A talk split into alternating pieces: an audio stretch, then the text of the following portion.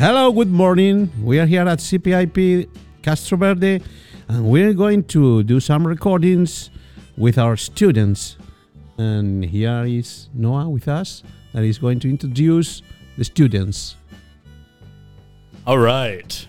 Well, we are here with with our first group. Um, would you like to say your names? Yes, hello, my name is Lucía. Hello, my name is Ana. And Lucía and Ana are going to talk about uh, their person that they admire.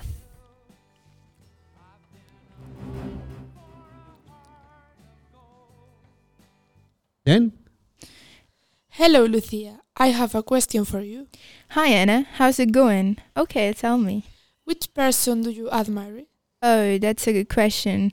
Um, I'll probably say Michelle Obama. Who is she? She is the US ex-president Obama wife, but she is also an important fighter for achieving people's rights. How old is she and where was she born? Um, she is 58 years old and she was born in Chicago. What did she do? She was the first first lady who took advantage of her power to help women to be able to have the same rights as men. She has always upheld the rights of children to get an education. Her beliefs were that knowledge gives you freedom.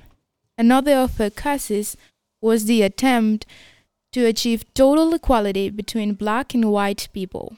Michelle always wanted to cut off racism. She created the campaign Let's Move to promote healthy habits.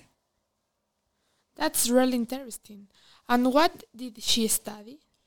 She studied law and she got to be among the best lawyers in the country. She also got a master's at Harvard. She seems to be a good person. For sure, she is totally worthy of admiration. Her purpose was always to try to build a fair world. In fact, she is currently fighting against a new law in the USA that bans abortion. That was all. Thanks. Thank you. that's all Yes. for today. Thank you. Bye bye. See you, Noah. Thank you. Bye bye. Bye bye. Bye bye.